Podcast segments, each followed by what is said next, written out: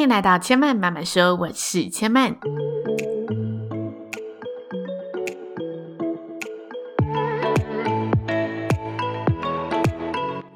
目前频道在 Apple Podcast、Spotify、KKBox 以及 Google Podcast 都听得到。喜欢的朋友，欢迎帮千嫚订阅并留言评论，让更多人可以认识千嫚慢慢说喽。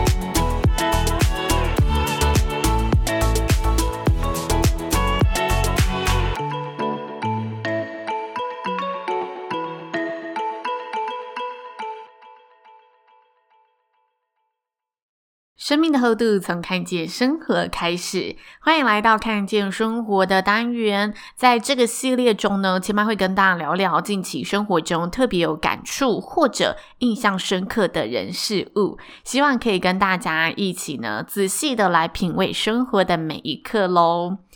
前几天呢，千曼人生中第一次踏入了电视台的摄影棚，参加了一档节目的海选录制。这个节目名称叫做《谁与争锋》，语是语言的语。那最后的结果呢，还有得等。不过呢，这一次的一个经历和旅程对我而言是非常难得的一个体验。所以我想要在这集节目跟大家聊聊进棚录影的整个过程。那无论结果如何，我就是在这整场比赛，我觉得回顾起来还是。有很多的收获。我会知道这个海选，是因为之前在二零一八年的时候有参加一个电视主持新人大赛，然后那个时候也认识了几位同样热爱主持的伙伴，我们都会一起在群组里面互通有无，交换情资。然后某一天就收到一个朋友的讯息说：“诶，最近有这个比赛，邀请大家一起去报名。”那他是网络搜集报名资料，筛选后后在进棚做海选。在我们群组当中，也有朋友没有入海。选，但也有跟千嫚一样幸运的进入了海选节目的一个录制环节。但我觉得我们这一群朋友有一件很难得的事情，就是我们都是很不藏私的，即使对方的结果不如预期，或者是即使诶我们看着对方把握到这一次的机会了，但是我们都还是很支持、很祝福对方。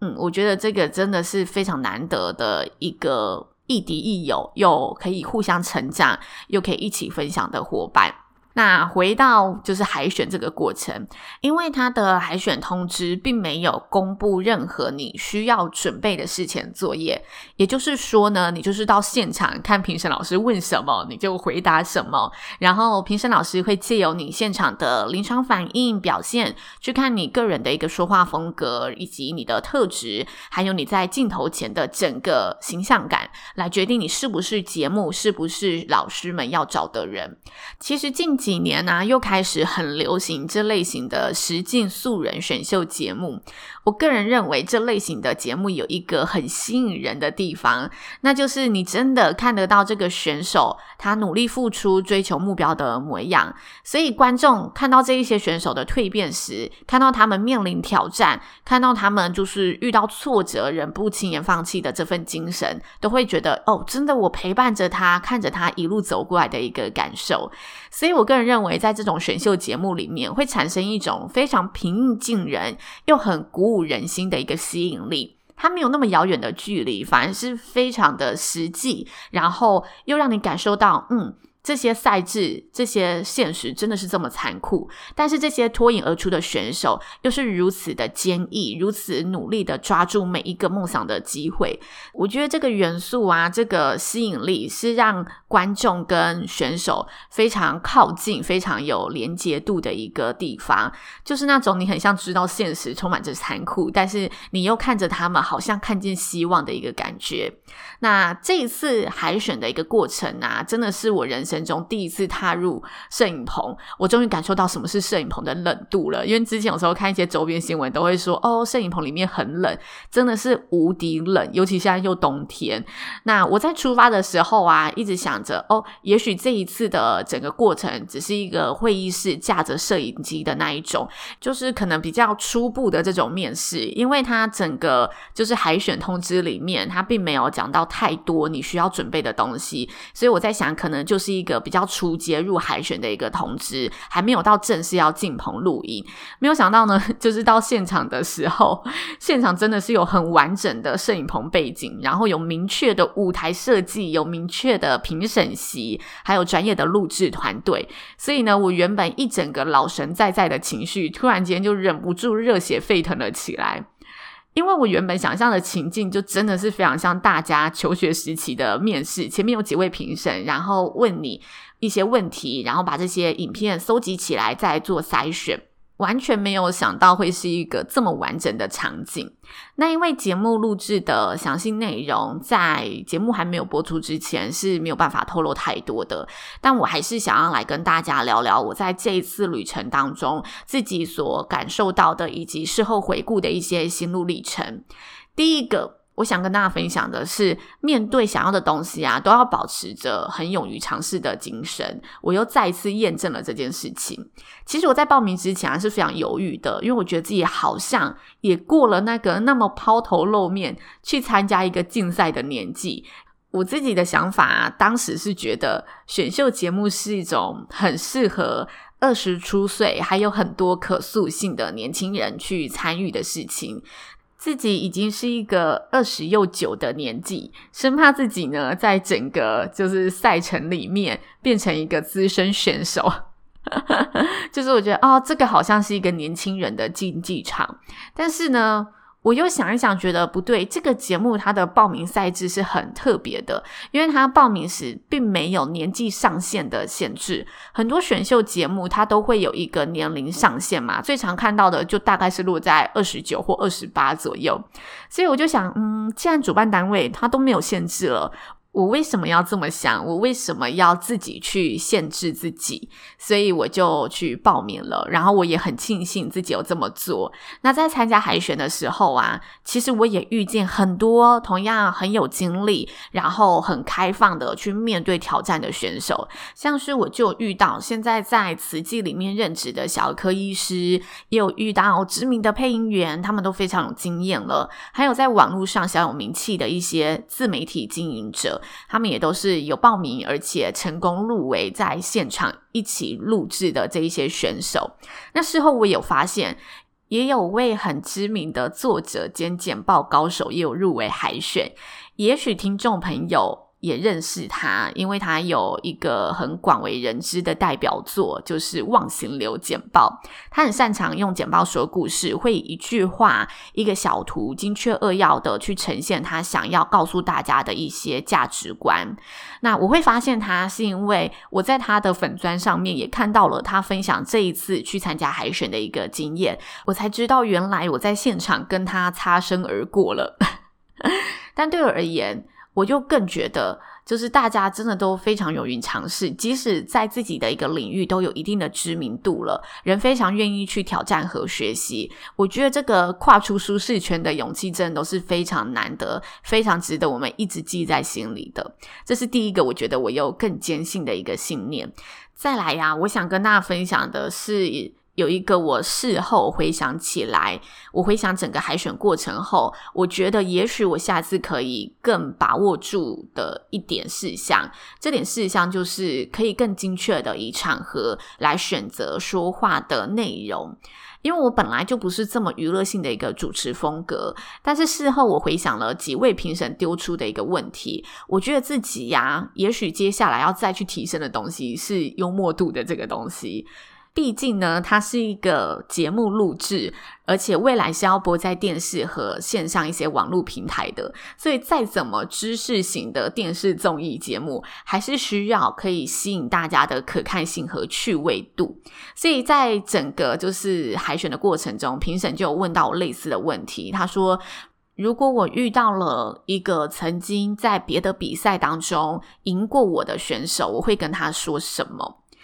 我觉得啊，如果更有就是节目录制的经验，我可能会展现出更有竞争性的亮点和答案。就是如果我现在这一个经历再回去回答这个问题的话，但是因为我本性就是非常温暖乐观派的，所以我就回复了我真的打从心底认为的，大家一起在喜爱的路上一起加油。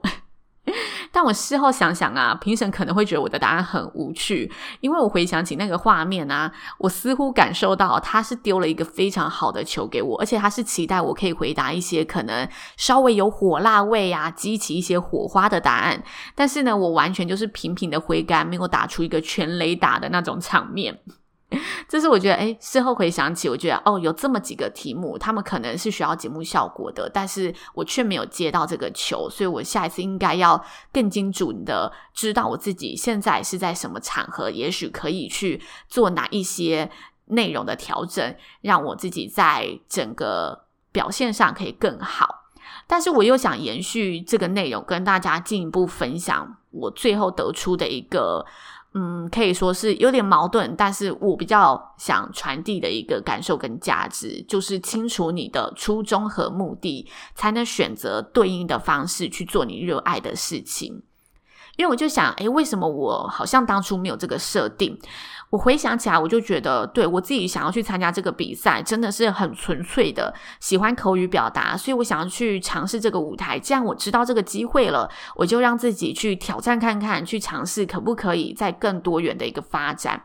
那在录制的过程当中啊，刚好跟一个选手聊天，他就说他其实有设定好，他希望勾起评审的兴趣，让评审主动的去问他多一点，对他留下更多的印象。所以他在就是整个海选的过程，他告诉自己，一切的答案都是以精确、有亮点的简答方式来回复。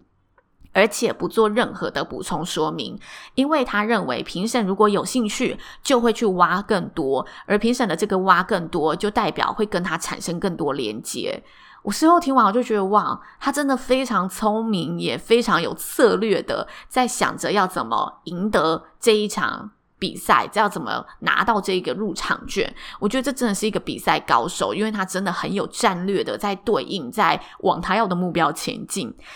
但同时回过头看看自己啊，我就发现哦，我们两个的初衷真的非常不一样，而且这个初衷啊，会影响着我们决定做这件事情的方法，选择我们如何对应这件事情。我的初衷就是我想要来尝试看看这个舞台，然后看看这个舞台是长什么样子的。我更多是抱持着一个尝试跟好奇在做这件事情，做我热爱的这件事情。但我觉得啊，参加比赛啊，他那种心态是比较对的，因为他是抱持着我一定要必胜的心态在看待这一个赛程，所以他展现出的那一股企图心是非常强烈和明确的，这是我们都很能感受到。但我自己就会是相。相较之下，可能比较温柔的那一个人，因为我就是，嗯，我就是想要来做一件我热爱的事情。于是我又忍不住的在想，那如果我当初也是设定我一定要夺胜的话，我会怎么应战呢？所以我想到了刚刚跟大家提到的，如果我原先可能是有战略性的话，我会提前思考我想展现的说话风格，也许这样子的夺胜方式是更高的。不过我又想。不过我又忍不住想，如果我真的这样子应战了，往后的路对我自己来说，我走得长远吗？我会不会走得非常的不像自己？这个答案是未知的，因为它就是还没有发生，所以谁也说不准。但是在这样一个这么短暂的经历里，却让我很清楚的理解到那份初衷的重要性。它一定会影响着你下一步的决定。也许你自己没有发现，但是你事后回过头看，你的每一步其实都是你初衷的那个念头所影响着的一个结果。如果我当初想着我绝对要夺胜，我想呢，我前一晚不会这么老神在在的想着我可以去展现自我的，呃，自然的去应战。我一定是全面备战的想着我要怎么拿到这个入场券。我可能也会像那个选手一样，有一个提前思考的一种应战方式产生。那因为我清楚，我当初想要去参加这个比赛的。初衷就是纯粹，我很喜欢口语表达，所以我想要去挑战自己。我抱持的心态就是让自己勇敢的再去尝试一个可能，所以我选择的方式就是如实的本色演出，去展现出我这些年所累积的一些说话方式、说话风格。那结果怎么样？我想就是听天由命。不过这趟旅程，我更意识到。这件事情，就是绝对比较小看你每一个初衷的念头和动机，这个源头真的会影响你接下来每一个决策、每一个决定、每一个作为。这是我这几天刚好呢，在这个比赛里面觉得非常有感受的。几个体悟也跟大家分享。无论结果如何，我觉得我很确定我自己会在主持跟口语表达的这个领域当中继续耕耘。所以我也相信这些经验对我来说都是非常难得可贵的一个回忆，也与大家分享喽。也希望大家喜欢这一集的内容。那千嫚慢慢说，目前在 Apple Podcast、Spotify、KKBox 以及 Google Podcast 都听得到。喜欢的朋友欢迎帮千曼订阅并留言评论，让更多人。可以认识千嫚慢慢说喽，且慢慢慢说今天就说到这里喽，也提前祝福大家二零二一年新年快乐喽，拜拜。